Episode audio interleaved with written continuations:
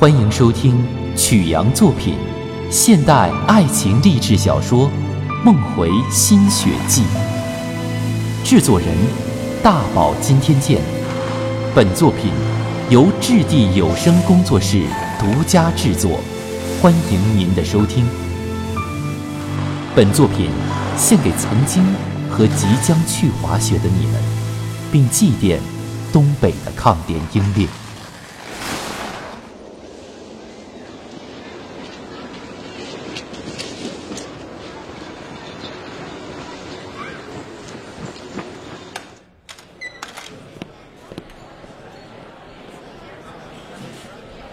这事儿不用商量吧？必须告诉圆圆。跟怎么跟他说呀？嘿，我发现你们男人常常比女人啰嗦。蜀山怎么说的，你们就怎么说呗。那不成？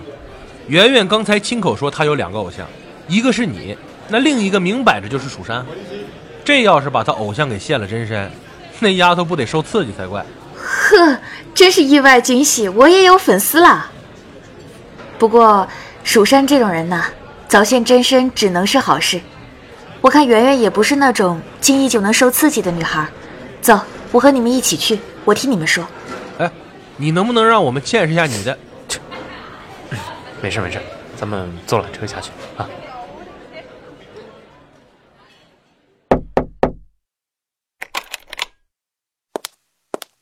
圆圆，姐，你怎么才来看我啊？你今天不能滑雪。哎，没事儿，我专滑六号道。一会儿蜀山起来，咱们就一起走。你不用等他，他已经走了。他是去滑雪了还是回家了？姐，出什么事儿了吗？什么事也没出。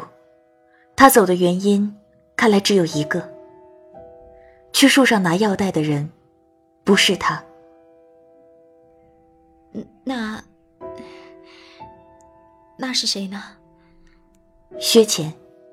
我抬起头，见圆圆咬着嘴唇盯住我看，很无助的样子。不过她很快又恢复了常态。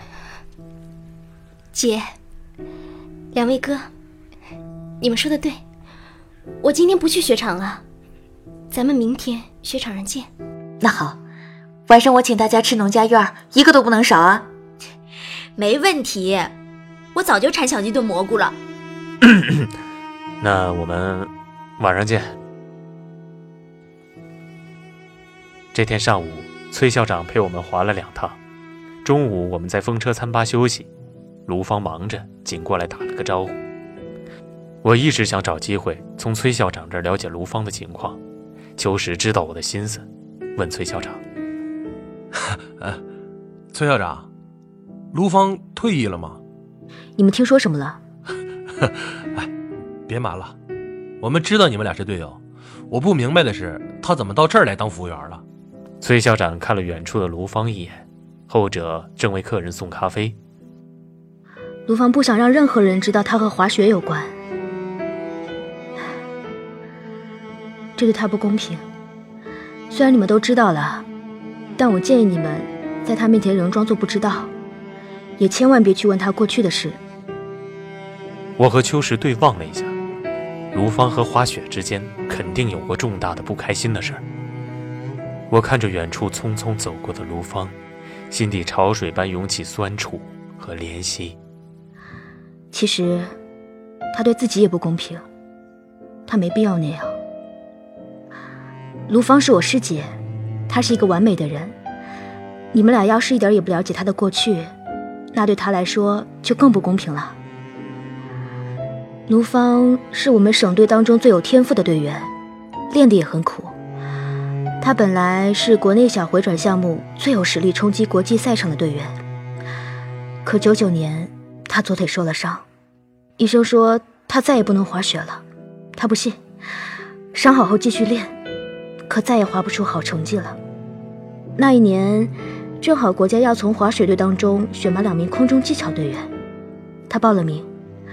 他年龄超了，但他小学时练过三年体操，身体条件又好，最后被破格选上。他在空中技巧队进步的非常快，两年后成绩就排在全国前五名。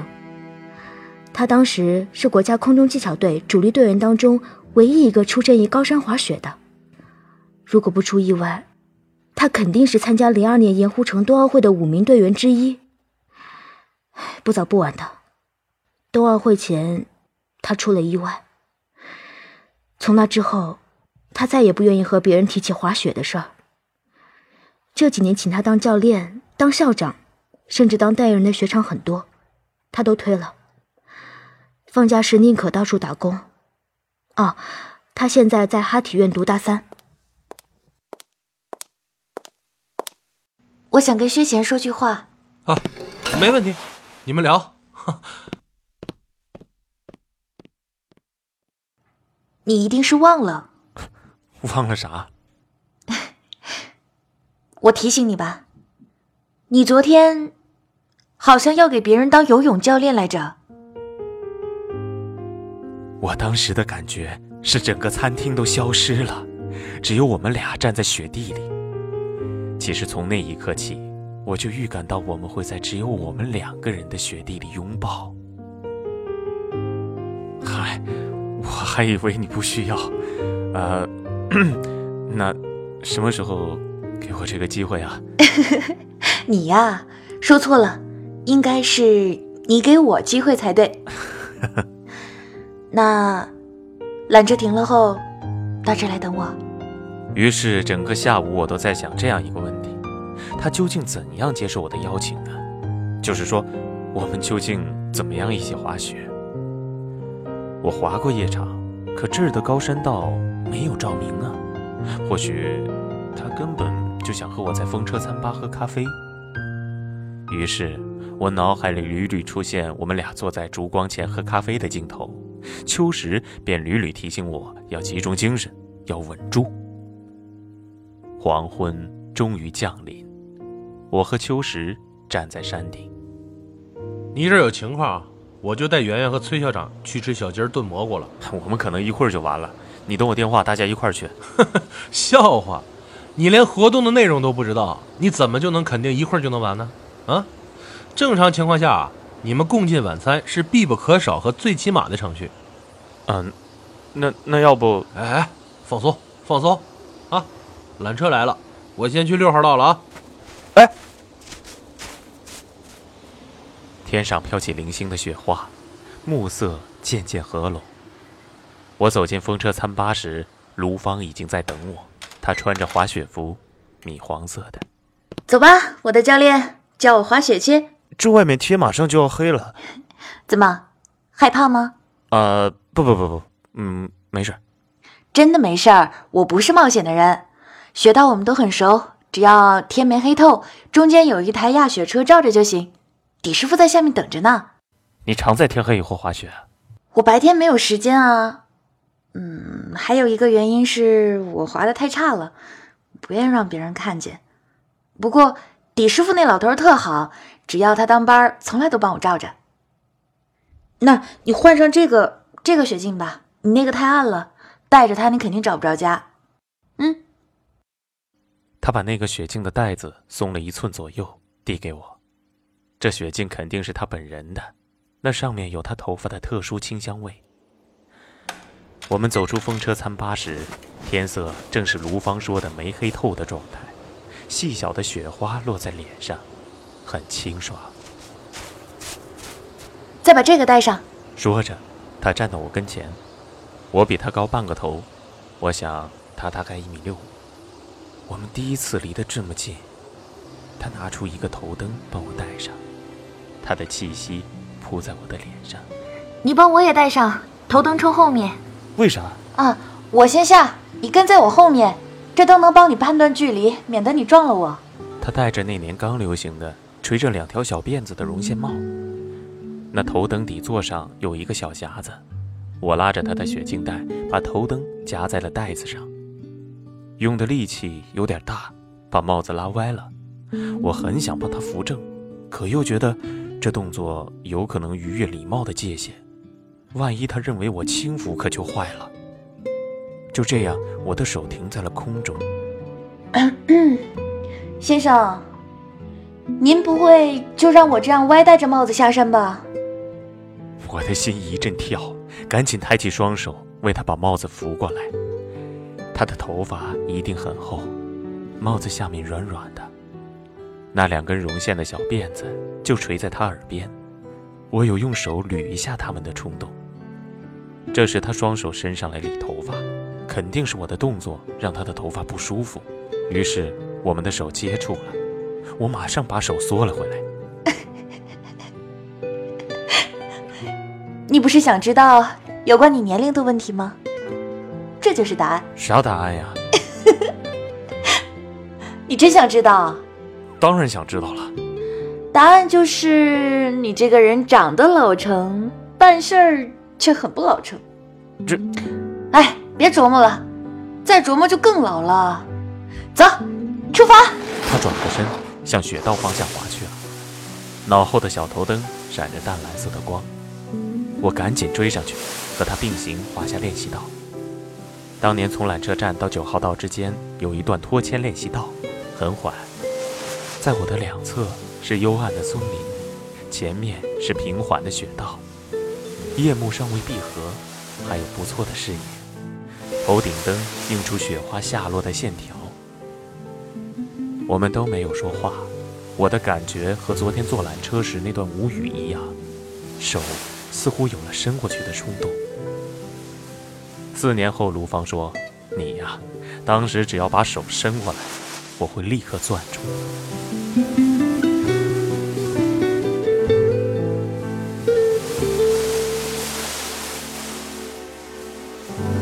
九号道的起点到了。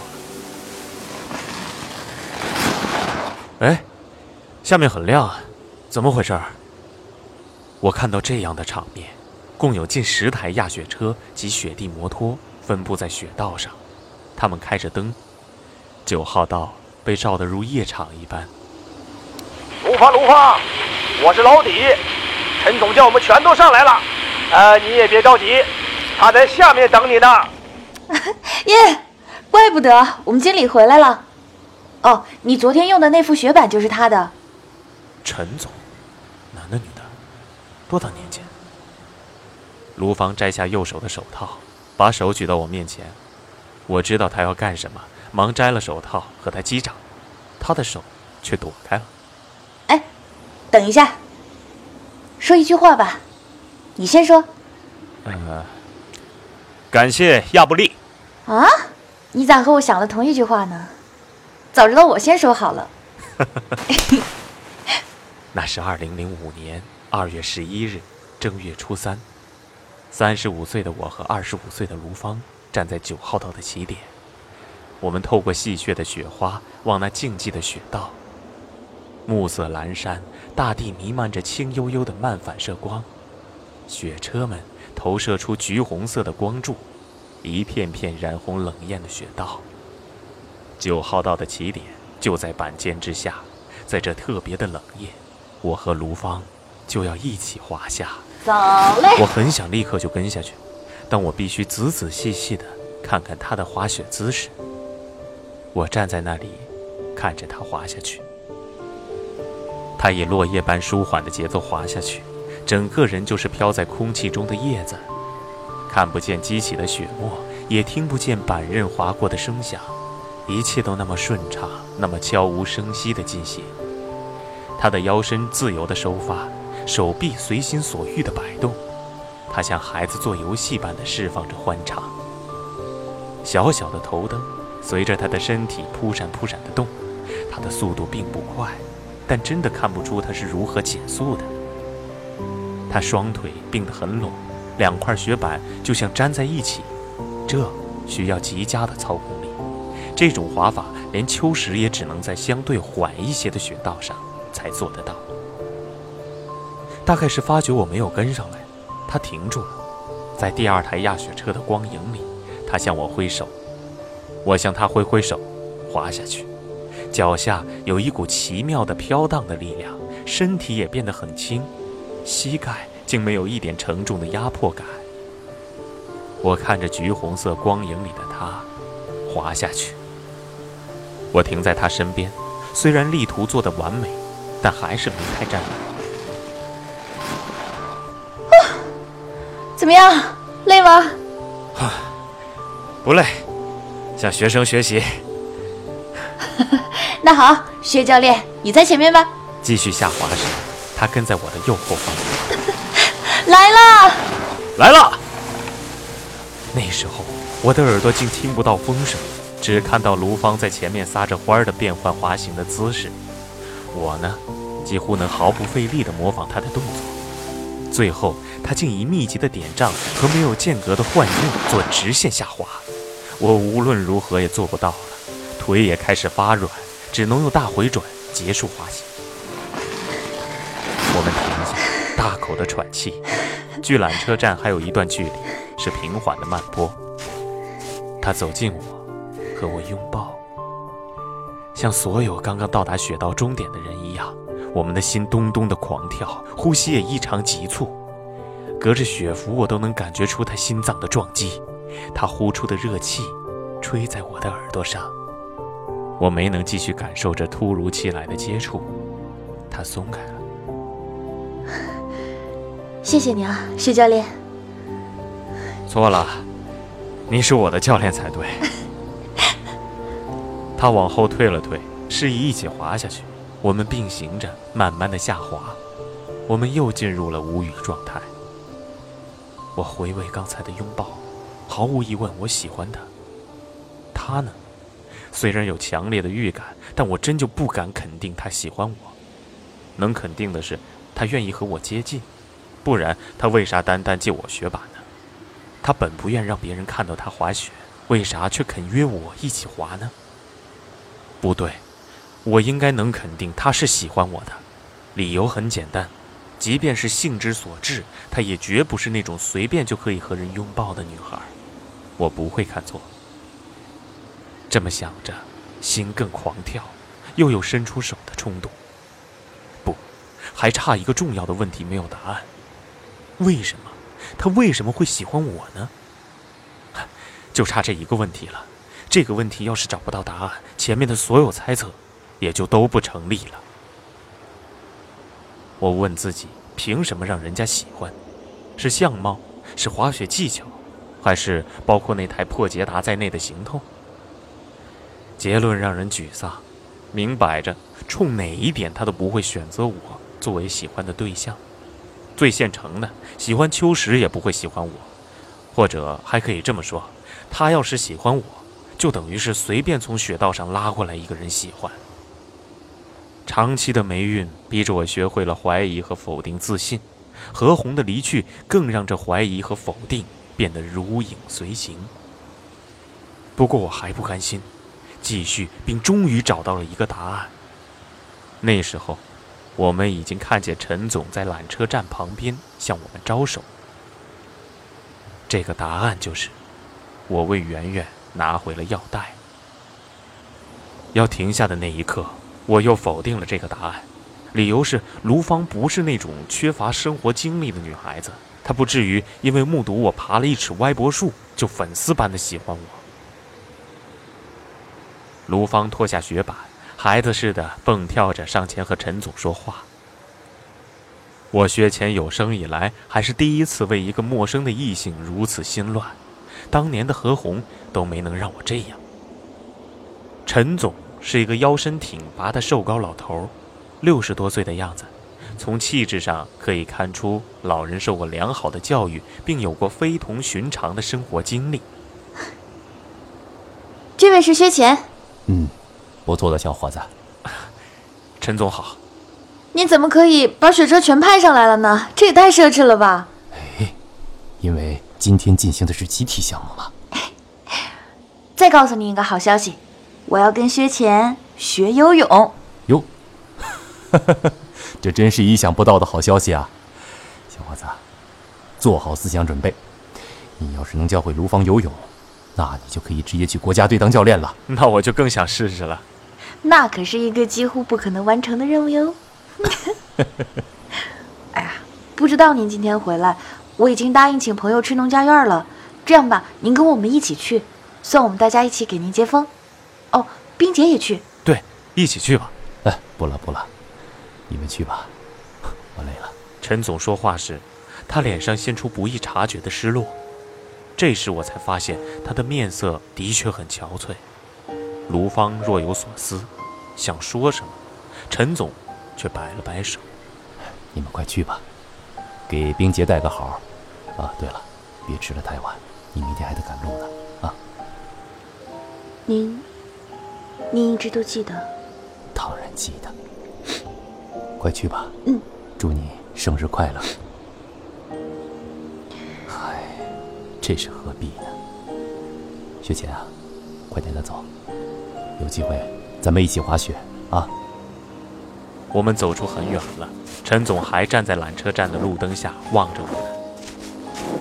我知道了，他本来是要跟我和冰姐一起吃晚饭来着。要不你们和陈总一起吃吧？他是想给你过生日，我们好说以后再聚嘛。不不，我已经答应大家了，特别是圆圆。陈总这人真好啊，他看着我长大。哦。那他是这儿的老板？不是，他退休后被聘到这儿来的，负责雪场的管理，也是给人家打工。到酒店还有一段路，我们的雪鞋踩在积雪的路面上，咯吱咯吱的响。我要为卢芳扛雪板，他没让。我琢磨，他和陈总究竟是什么渊源呢？今天是他的生日，我是否应该在晚饭的时候送他一个生日蛋糕或者一束鲜花？这要是秋实，肯定会毫不犹豫的去做。陈总说他明天要赶路，他要去哪里呢？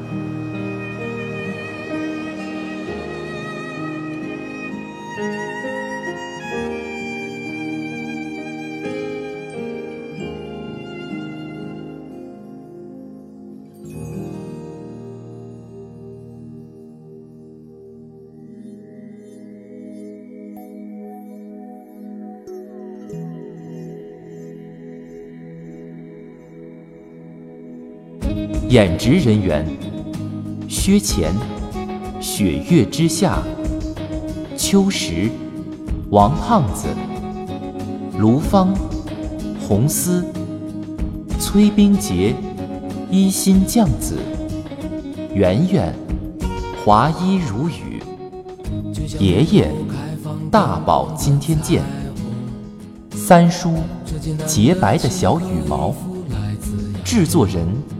大宝今天见。本作品由质地有声工作室独家制作。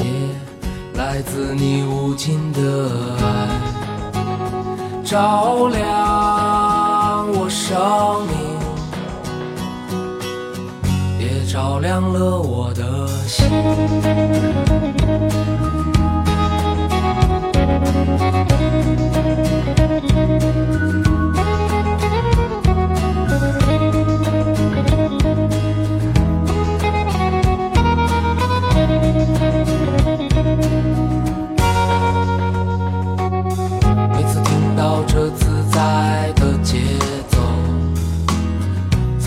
在一瞬间唤醒我心，这是时光最悠然的舞蹈，是轮转的四季，茫茫无尽的天地，生生不息，